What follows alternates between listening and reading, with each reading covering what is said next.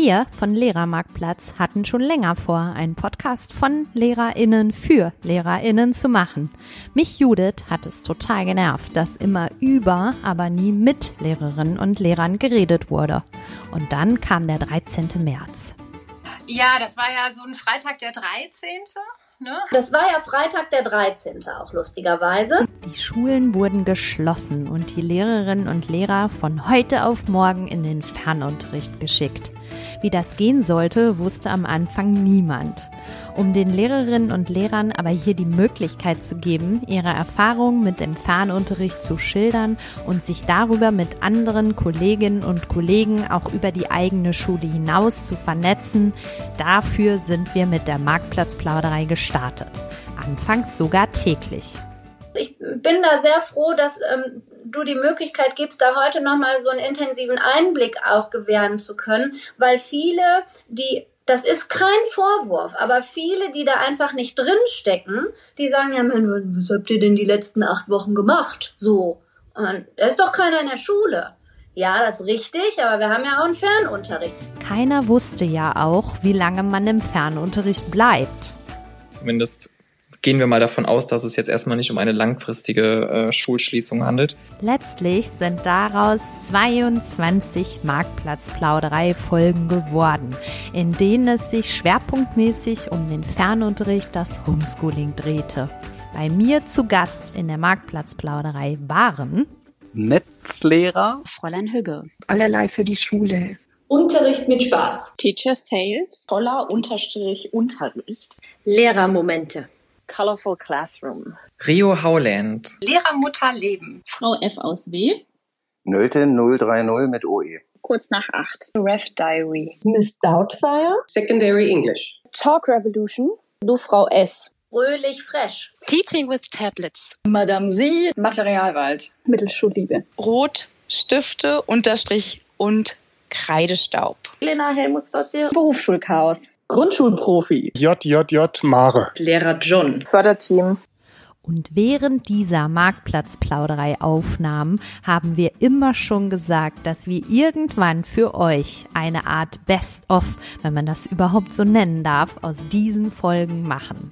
Vielleicht müssen wir mal irgendwann so einen kleinen Spread the Love Zusammenschnitt aus den Homeschooling Folgen machen. Mit etwas Abstand ist es vielleicht ein Stück Erinnerung, auf das man gerne zurückblickt, weil man stolz ist, diese schwierige Zeit so gut gemeinsam gemeistert zu haben. Das wollen wir euch zumindest mitgeben. Ihr wart fantastische Krisenmanagerin und Manager. Ihr habt das toll gemacht. Großes Danke. Uns haben viele Dinge, über die ihr erzählt und wie ihr darüber gesprochen habt, schwer beeindruckt. Zum Beispiel habt ihr in dieser chaotischen Zeit trotzdem nie die Liebe zu eurem Beruf verloren weil ich einfach die Zusammenarbeit mit den Kindern so gerne mag. Ich brauche absolut die Abwechslung und die bekomme ich da. Also es gibt ganz viele verschiedene unterschiedliche Fächer, die ich unterrichte. Ich mag die Kinder. Ähm, ich bin selbst gerne zur Schule gegangen und ähm, mag die ganze Umgebung. Bin, glaube ich, so eine humorvolle Entertainerin und ähm, kann dort meine kreative Ader einfach ausleben. Ich wollte eigentlich schon immer Lehrerin werden, selbst als ich noch in die Grundschule ging. Ähm, die Arbeit mit den Kindern macht mir einfach unheimlich viel Spaß. Es ist total spannend, weil jedes Kind so individuell ist, ganz anders. Ähm, das heißt, jede Klasse ist auch wieder ganz anders. Es wird nie langweilig. Ähm, es ist ein spannender und vielseitiger Beruf. Man erlebt jeden Tag wirklich was Neues ähm, und auch Lustiges. Mm, ja, und man hat auch viel Freiraum. Also man ist schon an den Lehrplan gebunden, aber gleichzeitig hat man, finde ich, sehr viel Freiraum für Kreativität, wie man den Unterricht eben mit den Kindern gestaltet. Ähm, für mich ist das eine ganz große Leidenschaft. Ich stecke unglaublich viel Herzblut in den Job. Es ist für mich ja eben nicht nur ein Job, sondern auch wirklich eine Berufung und ich kann mir nichts anderes vorstellen. Ach, das finde ich eine total gute Frage, vor allem weil ich ja nie Lehrerin werden wollte und jetzt doch in diesem Beruf so wahnsinnig aufgehe. Und ich glaube, einfach diese Begeisterung der Kinder, wenn sie an einem Thema interessiert sind. Und diese konzentrierten Gesichter, wenn wir zum Beispiel einen neuen Buchstaben lernen, das erfreut mich immer wieder. Ähm, weil ich einfach die Arbeit mit den Kindern äh, sehr gerne äh, habe und wertschätze und das einfach so eine ehrliche Zusammenarbeit ist, die einen zum Lachen bringen und nicht jeder Tag gleich ist. Naja, also ich bin es hauptsächlich, weil es für mich wirklich so eine Art Berufung ist. Das ist jetzt sehr kitschig, aber ich fahre wirklich mit einem Lächeln in die Schule und dann lächle ich vielleicht nicht mehr, weil meine Schüler ärgern, aber dann fahre ich wieder mit einem Lächeln nach Hause. Also so. Ähm, ich wusste eigentlich schon in der Grundschule, dass ich unbedingt Grundschullehrerin werden will, weil ich mit meiner, weil ich meine Lehrerin einfach selber auch so toll fand. Und ich hatte da so ein bisschen diesen Weltverbesserer-Ansatz, ähm, dass ich halt unbedingt das Beste für alle Kinder mal wollte und ähm, das versuche ich jetzt umzusetzen in der Grundschule. Bei mir ist auch schon seit ich klein bin echt ein Traumberuf. Ich habe schon meine Puppen unterrichtet, als ich fünf war. und ja, habe äh, Spogi in der elften Klasse in der Grundschule gemacht. Ähm, habe dann aber gemerkt, okay, die Kleinen, das ist weniger meins. Ähm, und seit dem ersten Tag in der Schule gibt's nichts, was ich äh, lieber machen würde. Und ja, also es ist für mich, ich gehe echt, ich bin echt glücklich, morgens aufzustehen und zu einer Arbeit zu fahren, wo ich weiß, das mache ich einfach gerne, auch wenn die Pubertierenden äh, das öfteren Mal äh, nervig sind. Für mich persönlich ist es ein Beruf, der einen, glaube ich, auch in vielen Jahren noch spüren lassen wird, dass man äh, lebt. Ja, dass äh, eine Arbeit nicht nur Beruf ist, sondern auch Berufung. Das, glaube ich, ist bei diesem Beruf auch ganz äh, wichtig. Und ähm, ich kenne keinen anderen Beruf, bei dem man so viel äh, vereinen kann miteinander. Man kann kreativ sein, man kann Organisationstalent sein, man kann ganz viel bewirken was die Organisationsschule angeht. Ich bin zum Beispiel auch in der Schulentwicklung relativ aktiv. Äh, man kann ganz viel einfach mit Menschen arbeiten. Es sind jeden Tag unglaublich viele Menschen in diesem Beruf um einen herum. Und ähm, ja, das ist ganz oft eine Herausforderung, aber es äh, führt halt dazu, dass ähm, ich glaube, dass mir der Beruf auch in 20 Jahren nicht langweilig sein wird. Also ich glaube, es wird Sachen geben, die einen dann vielleicht mehr nerven als jetzt am Anfang. Aber langweilig und eintönig und äh, ja, so dass man sagt, man hat keine Lust mehr drauf, das kann ich mir eigentlich nicht vorstellen, dass mir das passiert. Übrigens hat sich unter euch ein Lieblingsfach besonders herauskristallisiert. Englisch. Auf jeden Fall. Definitiv Englisch. Ganz klar Englisch. Also mein, mein Herz schlägt auch ganz, ganz extrem für Englisch. Englischlehrerin mit Herz, mit Leib und Seele, mit Vollblut. Corona hatte euren persönlichen Alltag und natürlich Schulalltag ganz schön durcheinander gewirbelt. Es sind merkwürdige Zeiten, ja. Es sind merkwürdige Zeiten, weil die Zeiten merkwürdig sind und weil man ja immer mal wieder aufsteht und denkt, also ist das jetzt gerade wirklich äh, passiert? Passiert das gerade wirklich? Wir versuchen ja auch äh, möglichst im Haus zu bleiben und nur mal zum frische Luft schnappen und vielleicht mal ein bisschen joggen nach draußen zu gehen. Dennoch, ich glaube, vielen Eltern geht das auch so. Es fällt einem einfach die Decke auf den Kopf und man muss versuchen, sich ja eine gewisse Struktur zu bauen, so dass alle zufrieden sind. Was äh, teilweise hinten rüberfällt, ist absolut die Zeit für sich selbst, die man gerade überhaupt nicht hat. Und man muss gucken, dass der Lagerkoller nicht ausbricht. Ähm, ja, also das ist doch schon eine Herausforderung für alle. Das ist auch das, warum mir der, der Schädel so brummt, weil dieses Thema einfach so verdammt komplex ist. Es ist ein komplettes Aufweichen der Arbeitszeit. Da, wo man sagen konnte, ich bin von halb acht bis 14 Uhr oder vielleicht auch manchmal bis 16 Uhr, wenn man noch im Ganztag unterwegs ist, ähm, vor Ort und danach fahre ich nach Hause und dann ist auch gut. Ne? Oder ich kann es mir dann selber nochmal einteilen ähm, gehen meine, geht mein Team, und da sind wir wieder beim, bei Bindung und Vernetzung und Kommunikation, ähm, auch auf die Bedürfnisse der Familien ein, die natürlich auch alle im Homeoffice sitzen. Ähm, die nirgend, die auch keine geregelten Arbeitszeiten haben und nicht wissen, wann ist welches Meeting und, und wo muss ich mit wem wann telefonieren. Ähm, und dann wirklich die großartige ja, das großartige Entgegenkommen haben und sagen, ja, dann mache ich noch mal ein Elterngespräch um 21 Uhr. weil es nötig ist, weil die so eng mit den Eltern und mit den Familien vernetzt sein wollen, um da auch ähm, dieses Angebot zu machen. Einige von euch sind ja selbst Eltern und waren in dieser Dreifachrolle Kinderbetreuung, Homeoffice, Fernunterricht. Ja, also ich versuche es alles irgendwie unter einen Hut zu kriegen. Für Verwirrung sorgte nicht zuletzt die unklare Informationslage oder einige Regelungen auf politischer Ebene. Also da bin ich selbst gespannt, welche Ideen auch das Kollegium hat oder ob jetzt eventuell auch dann wirklich vom Schulamt oder vom Kultusministerium da nochmal Informationen kommen, die angeblich noch kommen sollen. Also bislang können wir uns wirklich nur auf die Informationen zurückberufen, die uns via dieser ähm, Pressekonferenzen mitgeteilt wurden.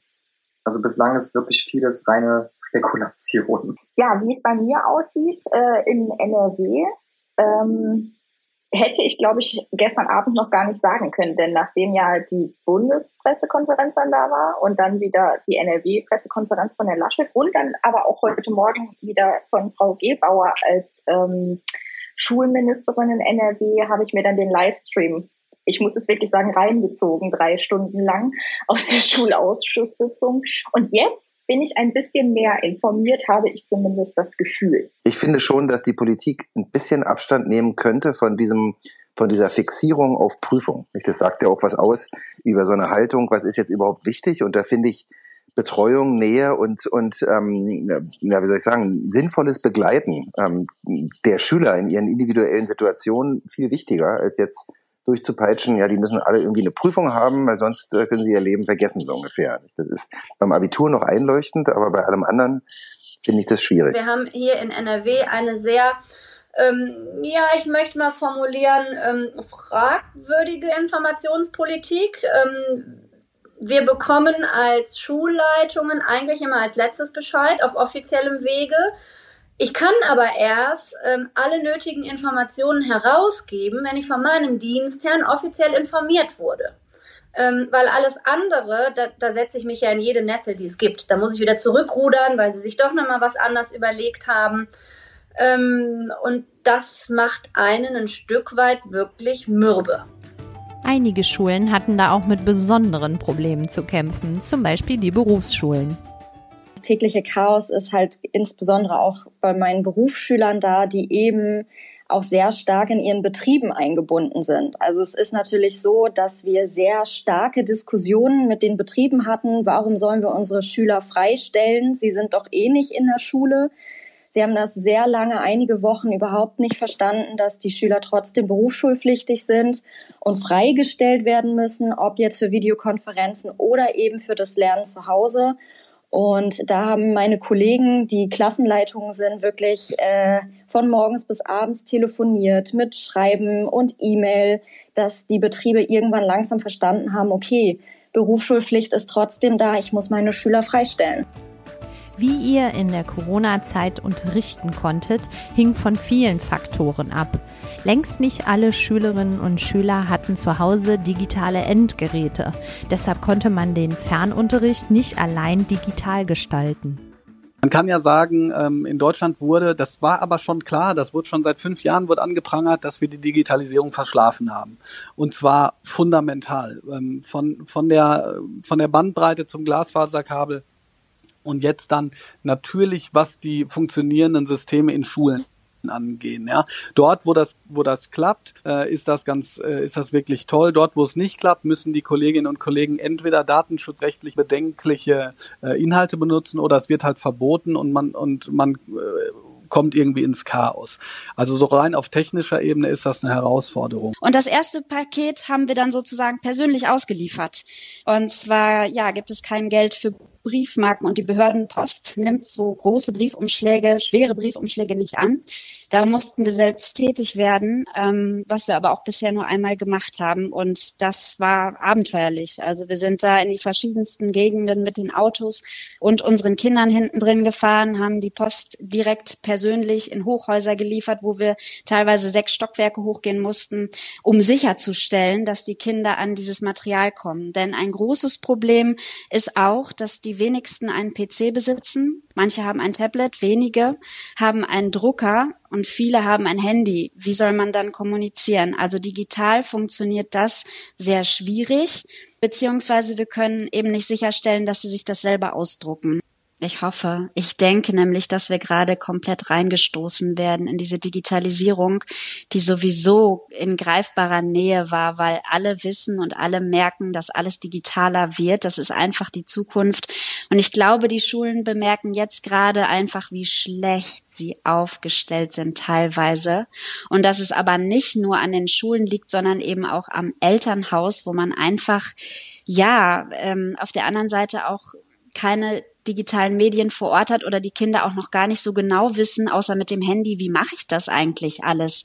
Und ich hoffe, erhoffe mir wirklich, dass die Schulen ähm, ja auf diesen Zug aufspringen und daran weiterarbeiten und Fortbildungen für so etwas verbindlich machen, aber vielleicht auch bundesländerweit ähm, eine Verbindlichkeit in den Tools, die wir dann zu, äh, die wir dann nutzen können, haben werden, wo wir ähm, speziell darauf geschult werden. Das, das würde ich mir wünschen. Und ich selber, ich selber habe ja auch Lust, mit digitalen Medien zu arbeiten und ähm, ja möchte auch darüber noch viel mehr lernen und ja, wenn nicht jetzt, wann dann? Also ich denke, das wird auf jeden Fall vorangetrieben werden und ich finde es gut, dass es so ist. Ich glaube, die Online-Lernprogramme und Apps hatten noch nie so einen Zulauf wie jetzt gerade. Ähm, ja, und ich hoffe, dass jetzt auch dann die Geräte zur Verfügung gestellt werden, dass wir da dann auch weiterarbeiten können in absehbarer Zeit in der Schule, damit die Kinder eben nicht ähm, das über Nacht zu Hause lernen müssen, sondern dass wir die Kinder in der Schule darauf vorbereiten können wie sie eben da sinnvoll umgehen können. Und natürlich hoffe ich sehr, dass in Zukunft ähm, vom, vom, vom Land oder auch von der Regierung äh, einmal ein, ein Tool kommt, was man zukünftig dann einsetzen kann, um Distance Learning machen zu können. Weil momentan gibt's das einfach noch nicht und das wäre jetzt einfach super hilfreich, wenn es so etwas geben würde. Ich hoffe einfach, dass das jetzt vielleicht auch eine Chance einfach für Schule in Deutschland allgemein ist, endlich mal im 21. Jahrhundert anzukommen und vielleicht auch den Blick auf das Lernen und auf das Unterrichten ein bisschen zu verändern. Also was ich gerne loswerden würde, was ich, was mich wahnsinnig ja auch stolz macht an meinen eigenen Kollegen, an ähm, Lehrkräften, die ich online sehe, dass jetzt diese positive Dynamik entstanden ist, dieser digitale Mut, als das habe ich das letztens bezeichnet, und dieses Wollen und Machen, ähm, dass man eben aus diesem Negativen, aus dieser Krise wirklich was herausfindet, was einen jetzt trotzdem ein bisschen weiterbringt und so, ja, was auch jetzt oft genannt wurde, als die Chance gesehen wird. Also das wirklich weiter behalten. Ganz viele haben sich ja jetzt da reingefuchst sozusagen in die digitalen Medien und den digitalen Unterricht, zumindest auf jeden Fall in das Technische und dass da ähm, einfach jetzt dieses ganze Wissen weitergenommen wird und dann vielleicht auch überlegt werden kann, wofür ich ja sonst immer plädiere und in meinen Workshops schon fast predige.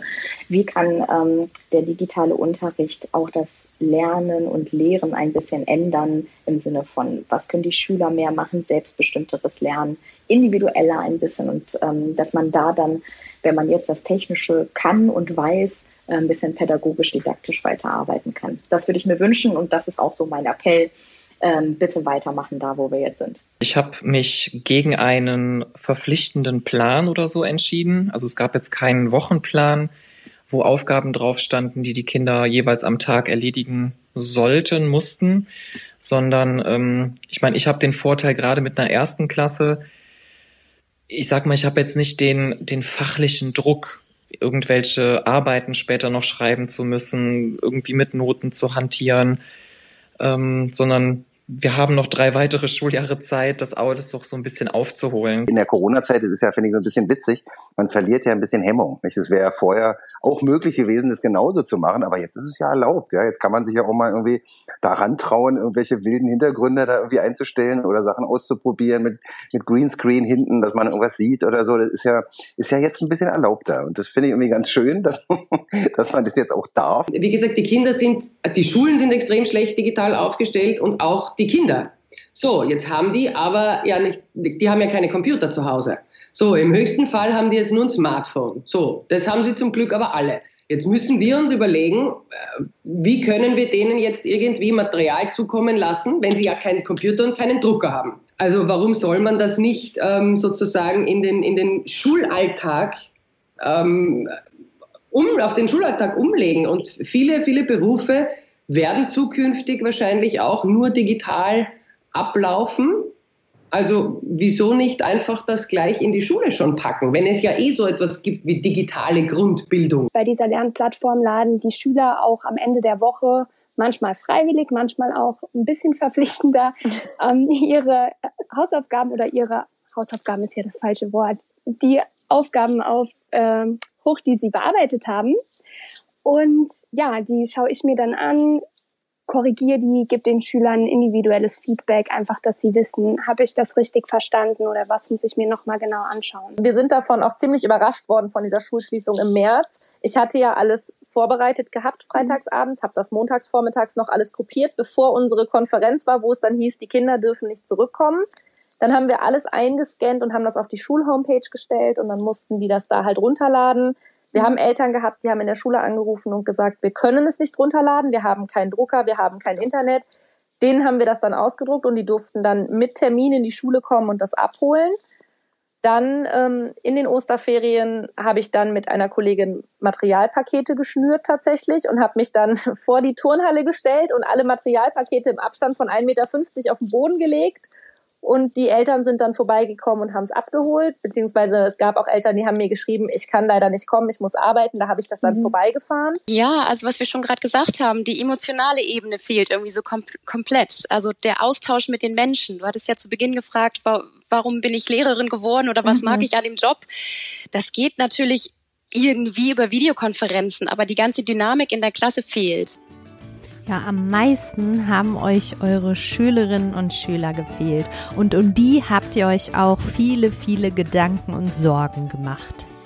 Das zeigt sich halt eben, das, was du gerade auch schon gesagt hast, dass ja das, was die meisten vermissen, Schule auch als Ort der Begegnung ist, wo man sich in die Augen gucken kann, wo man natürlich auch sich mal böse in die Augen gucken kann, weil jemand was nicht gemacht hat, aber wo man miteinander scherzt und spricht und und ähm, ja mal einen Witz macht, ja und dieses dieses Lernen ist halt auch immer Sozialkontakt und das kann ja jetzt gerade gar nicht funktionieren.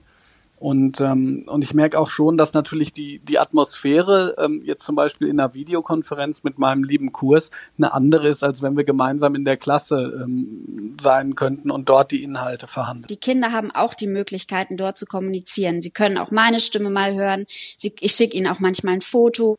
Wir lieren uns da gegenseitig. Wenn jemand Geburtstag hat, dann sind die ganz aufmerksam und ähm, dann singen sie füreinander oder ähm, sie zeigen sich auch mal auf einem Bild. Wir machen kleine Challenges, ähm, die wir am Tag starten, wo die Kinder dann drauf eingehen, dass die ähm, wenig machen werden, diese Kinder, und die werden wiederkommen und es wird ganz viel aufzuarbeiten sein, was vollkommen verständlich ist. Und es tut mir in dem Moment auch einfach leid, dass es da einfach Kinder gibt, die nicht so viel Unterstützung zu Hause haben. Auf der anderen Seite muss ich sagen, es ist wahrscheinlich eine gute Gelegenheit, dass Kinder auch selbstständig werden können. Also es hat sicher auch was Positives für sich.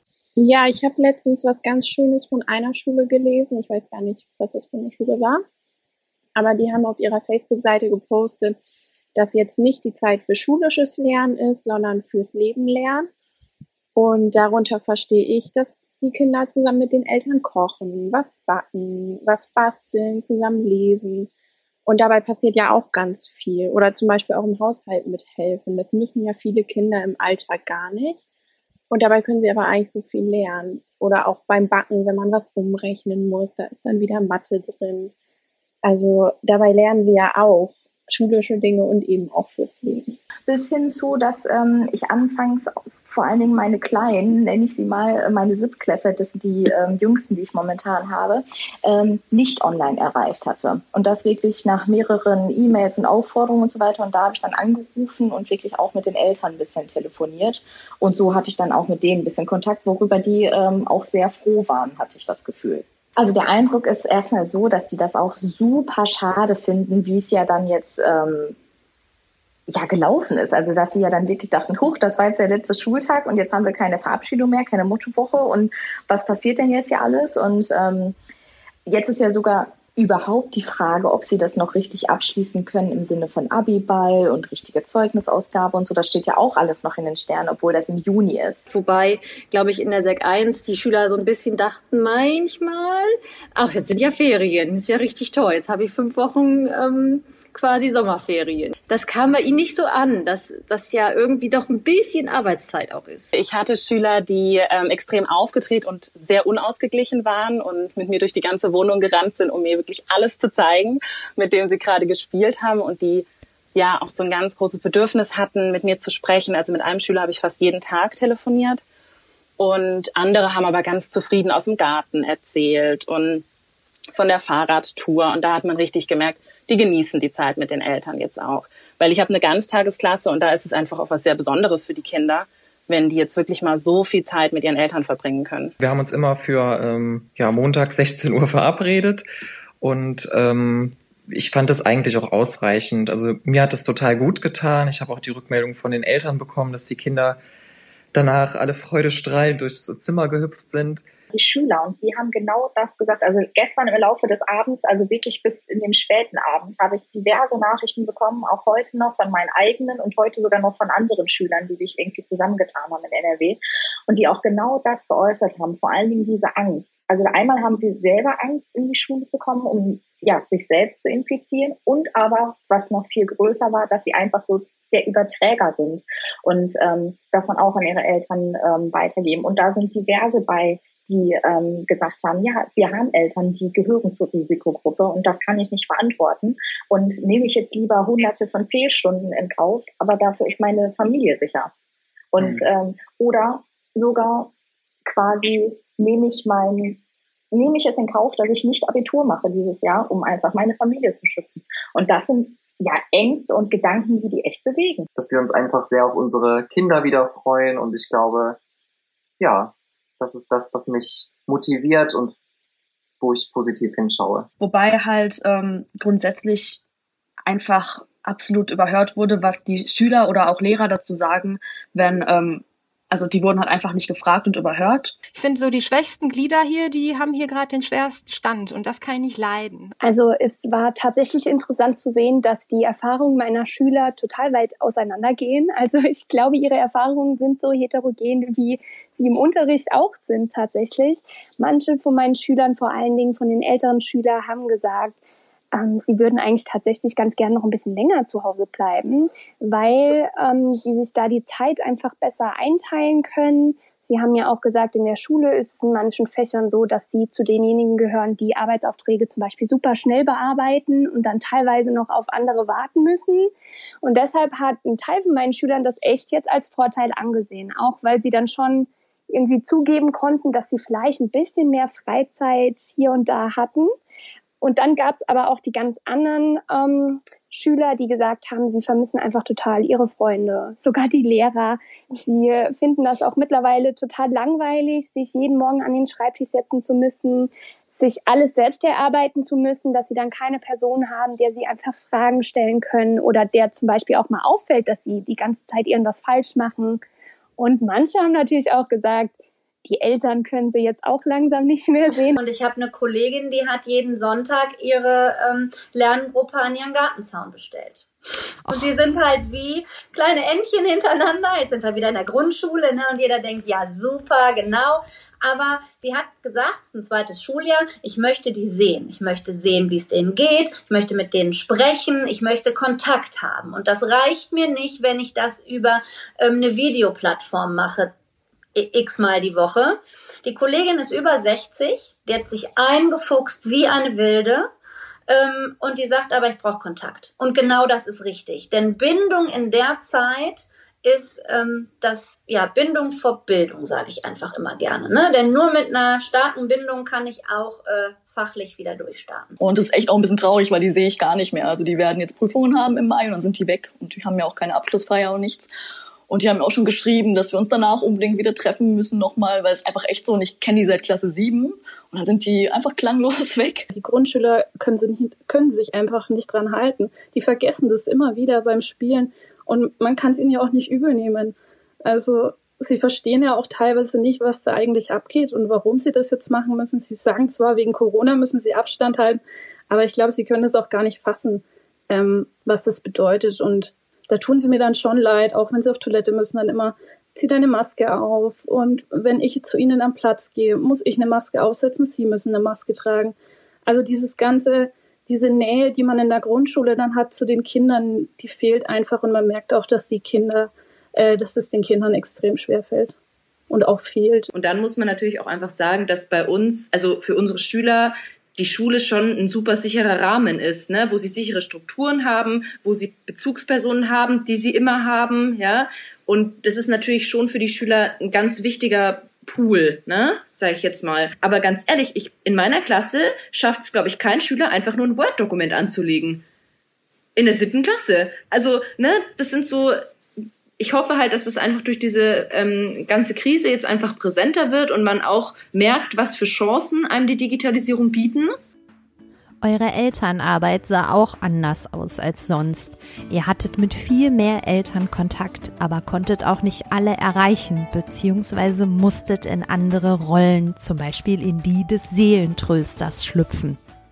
Und die Eltern wissen, glaube ich, aber bereits jetzt, was wir als Lehrer zu leisten haben, als Pädagogen, dass es nicht einfach ist für so ein Kind, so einen ganzen, ja, Lernalltag oder so einen Lerntag zu gestalten und den Unterrichtsstoff zu vermitteln. Es hat sich von dem her einfach verändert, dass ich es ja nicht direkt sehe, wie es den Kindern gerade geht oder wie sie gerade arbeiten, sondern dass ich mehr auf die Eltern angewiesen bin. Und ja. das habe ich den Eltern auch schon ganz viel rückgemeldet. Ähm, ja, dass ich schon weiß, was ich ihnen da jetzt zumuten muss. Aber ja, meine Eltern sind da zum Glück sehr, sehr dankbar, dass ich trotzdem weiter ansprechbar bin und ähm, ja, ich habe eigentlich viele positive Rückmeldungen bekommen von den Eltern. Genau, und das finde ich ist auch völlig in Ordnung. Ich denke, das Wichtige gerade ist auch da den Druck rauszunehmen und auch einfach zu sehen, die Familien stehen vor so riesigen Herausforderungen, teilweise mit mehreren Kindern, die weiterführenden Schulen fordern wahnsinnig viel. Und ich denke, da kann ich mich als Zweitklasslehrerin auch so ein bisschen einordnen, dass jetzt vielleicht die Einführung der Adjektive auch einfach bis nächstes Jahr zur Not warten kann. Ich habe tatsächlich eine total tolle Elternschaft auch, muss ich sagen, ähm, die sehr dahinter sind und auch, ähm, also ich habe so die Rückmeldungen erhalten, dass sie quasi zu Hause wirklich Schule spielen. Also es gibt Eltern, die, die sagen, wir machen wirklich unsere vier Schulstunden zu Hause ähm, wo dann auch die Pausen mit eingebaut werden, wo wir mal rausgehen, wie auch immer. Ähm, dann gibt's andere Eltern, die sagen, ähm, die und die Aufgaben lege ich am Tag bereit und das Kind kann selbst entscheiden, wann es diese Aufgaben erledigen möchte. Also das scheint ganz gut zu funktionieren. Und die hatte danach eben auch noch mal erzählt, Frau Fröhlich, es ist super, wie das alles eingestielt wurde. Es ist sehr verlässlich. Wir sind super informiert. Ähm, ich kann meinen Sohn guten Gewissens in die Schule schicken. Und ähm, gestern hatte ich auch noch mal einen Vater, der eben sagte, ja, das, ähm, das ist gut das ist gut für die Kinder. Die sind gut angekommen. Meine Tochter, die ähm, fühlt sich wohl. Die hat wieder ein Stück Normalität zurückbekommen. Und ähm, wir sind, wir sind guter Dinge, dass das weiterhin ähm, einen Bestand hat. Da kann ich wirklich nur immer appellieren, redet miteinander. Sprecht die Lehrer an, fragt, warum das so ist, geht zu den Schulleitungen, lasst euch da nicht abschmettern, beziehungsweise geht bitte positiv dahin. Macht keine Vorwürfe, es hilft nichts. Wir können uns gegenseitig keine Vorwürfe zuspielen. Wir müssen darüber reden und wir müssen dann Möglichkeiten finden, wie wir etwas erklären können oder wie auch wir Familien sagen können, wir schaffen das so nicht mehr, wir brauchen da irgendwie eine andere Regelung, aber die findet man bitte, bitte nur im Miteinander und nicht im Gegeneinander. Sowieso schon nicht und in dieser Zeit erst recht nicht. Und halt auch, dass, dass sie viel private Probleme hatten. Also ich habe da mir ganz viel angehört und versucht zu helfen. Also gerade wenn es die Schüler betroffen hat mit irgendwelchen psychischen Sachen, wo dann aufgeploppt sind jetzt in der Zeit. Ja, war schon echt intensiv. Und dann kamen die schrittweisen Schulöffnungen mit rollierendem System. Und je nach Klassenstufe habt ihr eure Schülerinnen und Schüler in der letzten Zeit mehr oder weniger gesehen die Info, die ich jetzt eben von Herrn Lorz gehört habe, das ist unser Kultusminister, der ähm, hatte zu der Frage, wie das jetzt mit den anderen Klassen aussieht, also Klasse 1 bis 3, äh, daraufhin geantwortet, dass so nach und nach dann eben immer die Ältesten wieder in die Schule gehen können. Und das ist für mich jetzt so ein bisschen fragwürdig oder unbefriedigend auch, weil ich eine erste Klasse habe. Und wenn ich mir das dann alles mal so durchrechne und eventuell ja sogar diese zweiwöchige Geschichte damit reinspielt, weil man dann immer abwarten muss, ob die Maßnahmen so Früchte tragen, dann würde ich in frühestens sieben oder acht Wochen mit meinen Kleinen wieder anfangen. Und dadurch, dass bei uns in Hessen sehr früh die Sommerferien sind, ähm, ja, habe ich zu dem Zeitpunkt dann die Zeugnisse eigentlich fertig und die Kinder können noch mal für zwei oder drei Wochen in die Schule kommen. Wenn die Schule dann wieder losgeht, ich gehe stark davon aus, dass das eher so phasenweise losgeht und so etappenweise, dass erst die Abiturienten oder erst die Oberstufenschüler wieder anfangen.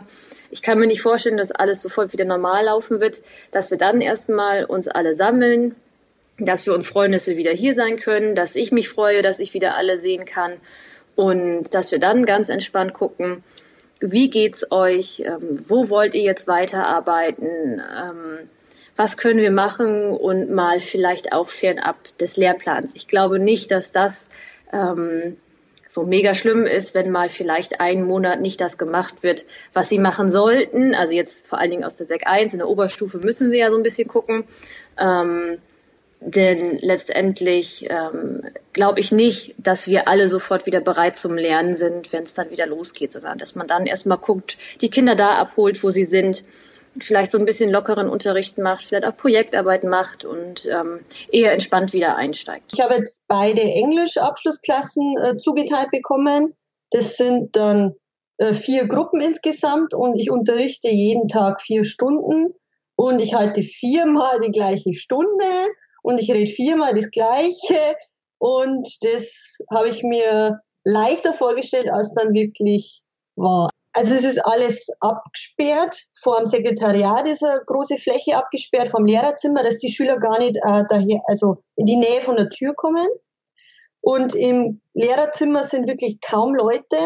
Wenn, dann haben wir einen Mundschutz auch auf und halten halt Abstand und dann reden wir schon miteinander, aber es sind wirklich kaum Lehrer da weil die meisten wirklich schauen, dass so schnell wie möglich aus der Schule rauskommen. Und dann gab es bei uns eben so einen sehr ausgefeilten Plan, dass ähm, die Schüler zu bestimmten Zeiten äh, zu einem der acht verschiedenen Eingänge eingelassen wurden. Also jeder Schüler bekam eine Liste und Anweisungen, zum Beispiel um 8.40 Uhr Eingang A mit Skizze. Nicht? Und dann haben die Schüler sich da eingefunden und sind dann jeweils ähm, so reingegangen, dass die Abstände wirklich eingehalten werden konnten. Und ich war an beiden Tagen wirklich extrem äh, überrascht, wie gut es geklappt hat. Ja, ich weiß immer nicht bei jedem Schüler, wie das nun wirklich innen drinnen aussah, aber von außen machte das zumindest den Eindruck, dass die Schüler da wirklich gut damit klarkommen. Die Stimmung ist auch eher größtenteils so gewesen, dass man das jetzt hinter sich bringen wollte. Drei, vier Wochen habe ich echt gedacht, jetzt ist Schluss. Ich würde gern wieder zurückgehen. Mir fehlt das einfach, weil ich super gerne arbeiten gehe und meine Kollegen und ich, wir haben dann angefangen, Videochats zu machen, damit wir uns wenigstens da zu Gesicht bekommen. Und dann stehen die jeden Morgen eben auf so einem weißen Punkt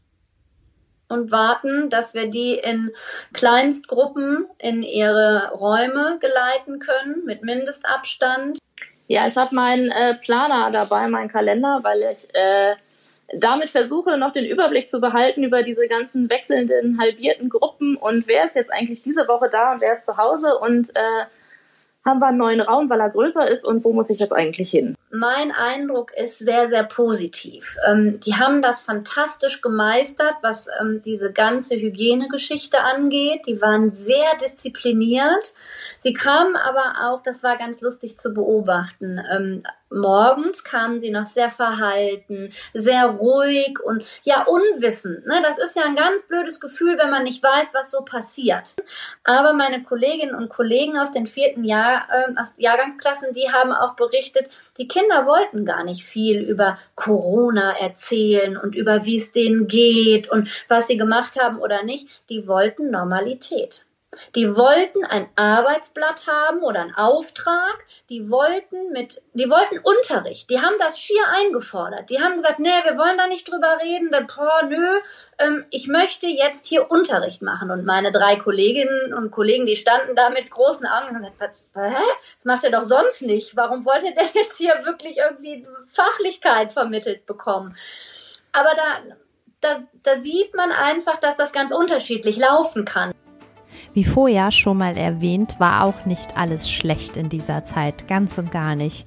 Viele von euch haben neue digitale Tools entdeckt, sich mehr getraut, den Schwung mitgenommen und auch die neue Form des Unterrichtens geschätzt.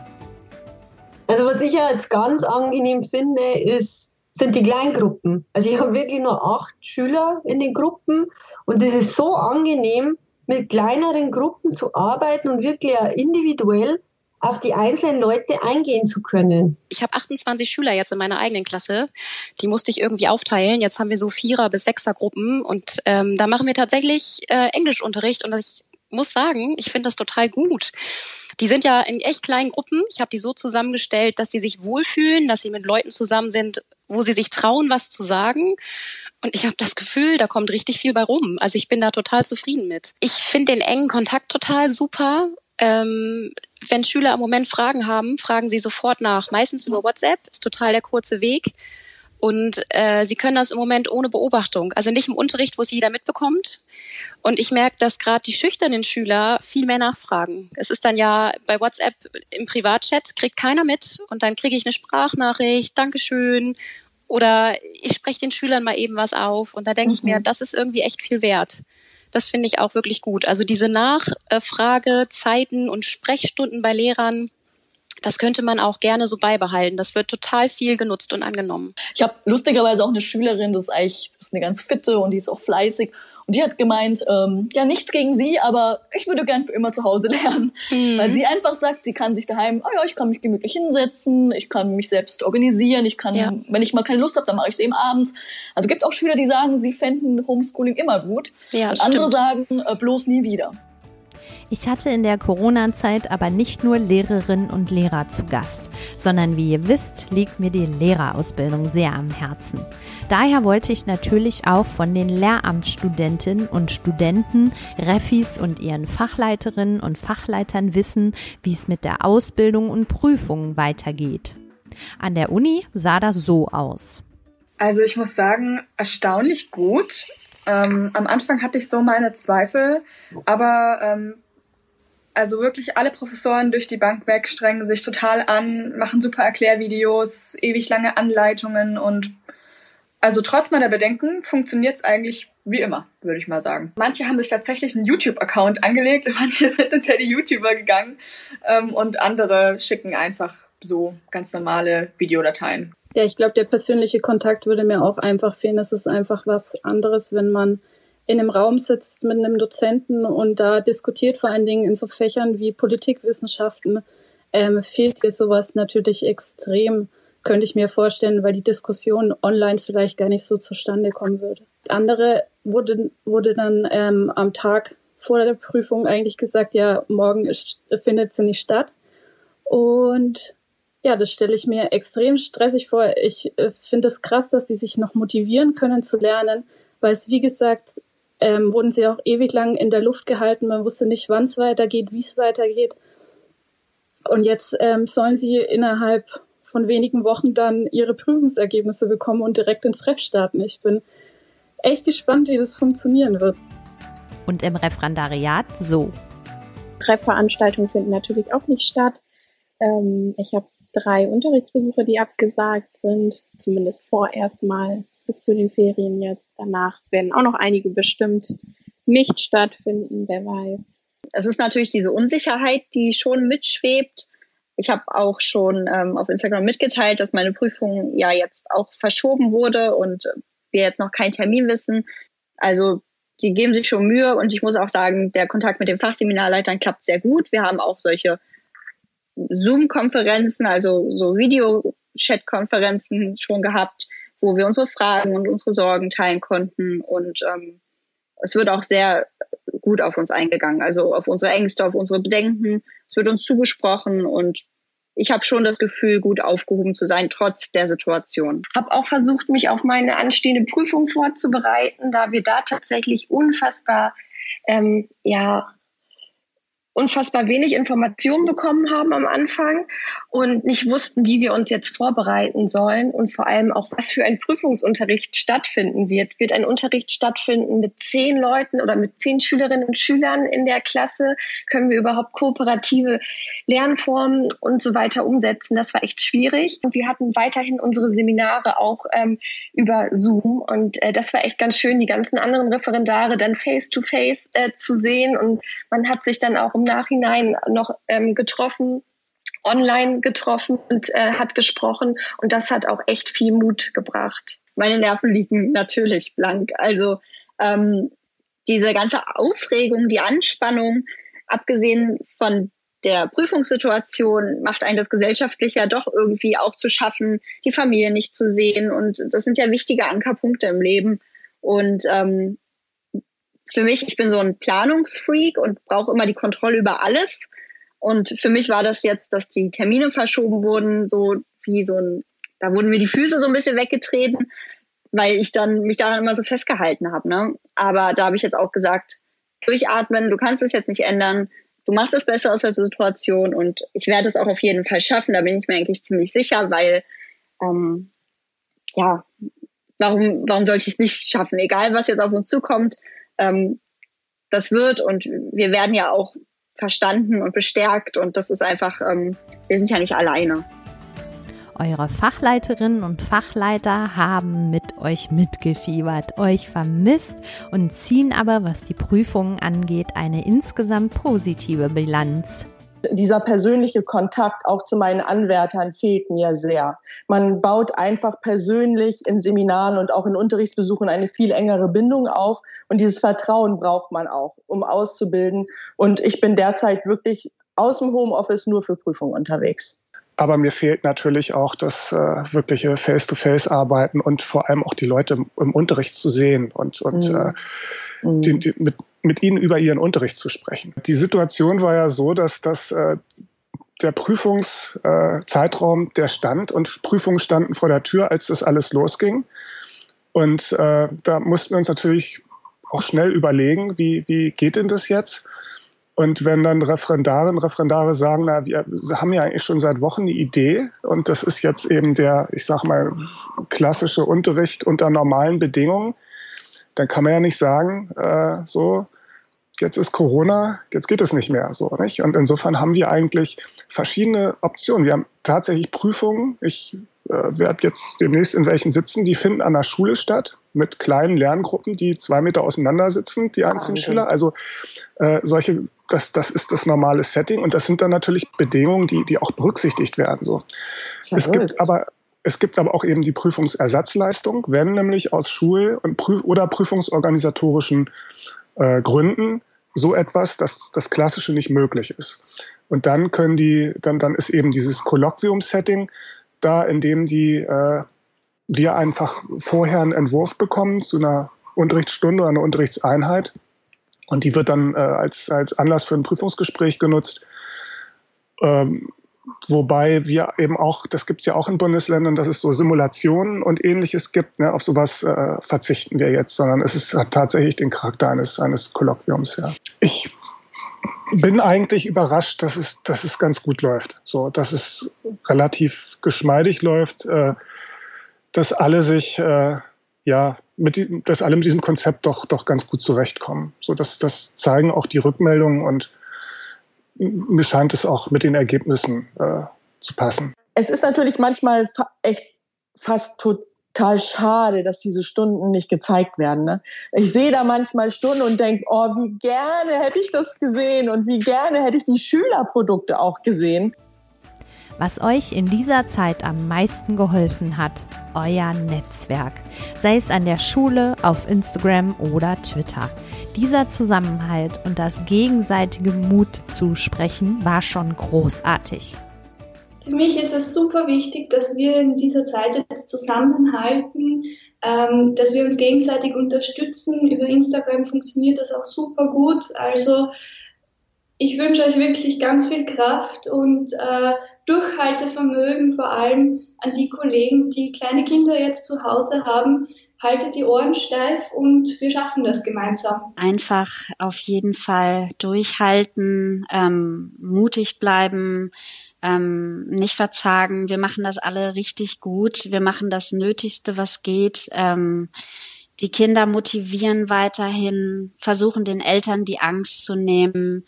Ähm, ja, glücklich und zufrieden sein, dass jetzt der Frühling kommt und einfach auch hoffen, dass diese Zeit irgendwann ein Ende haben wird und das wird sie.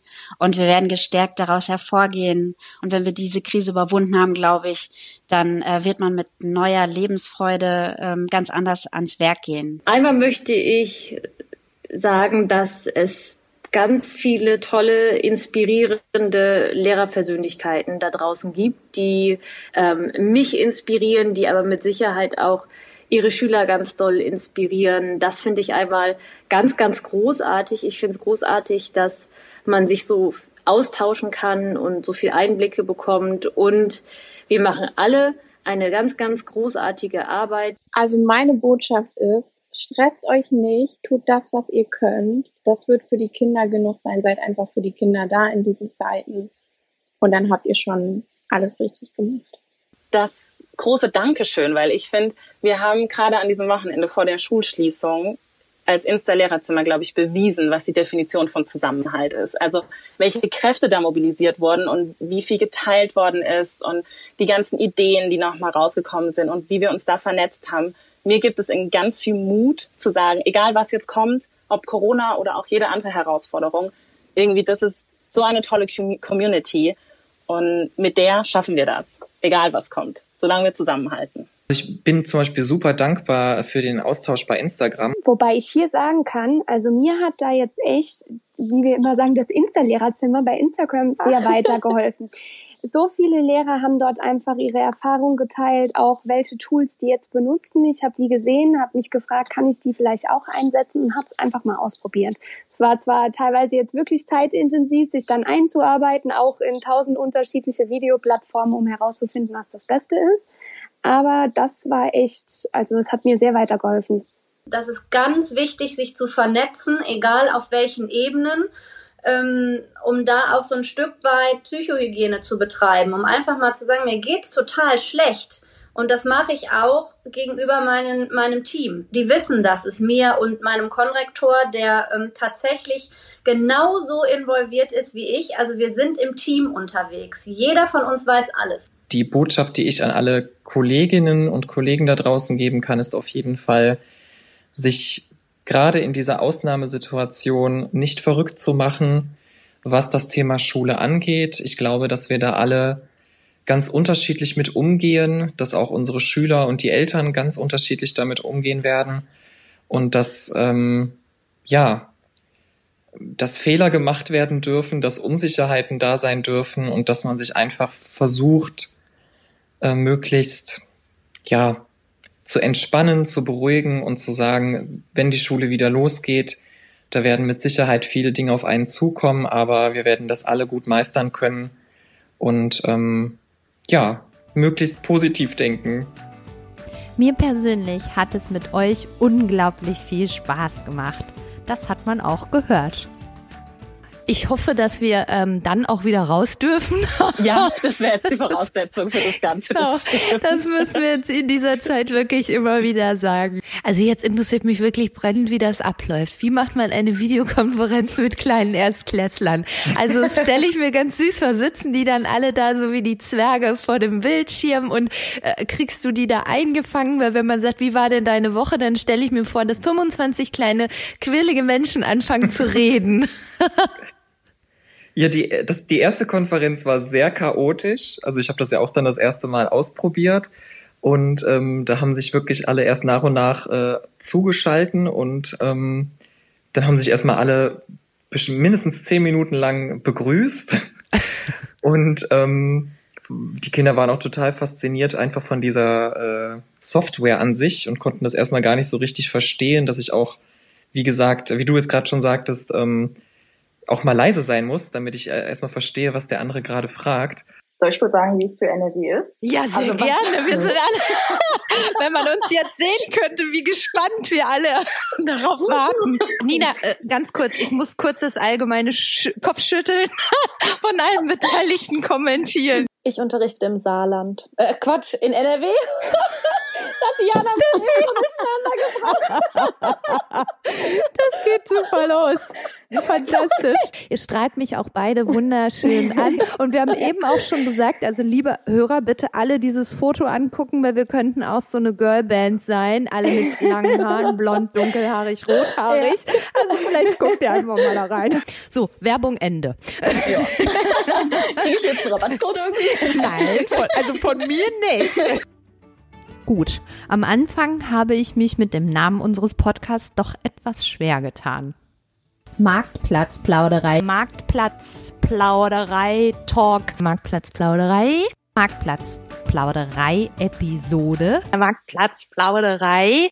Marktplatzplauderei, Marktplatzplauderei, Marktplatzplauderei. Mein Highlight war natürlich, viele Lehrerinnen und Lehrer aus meiner Heimat zu sprechen und über Fußball zu reden.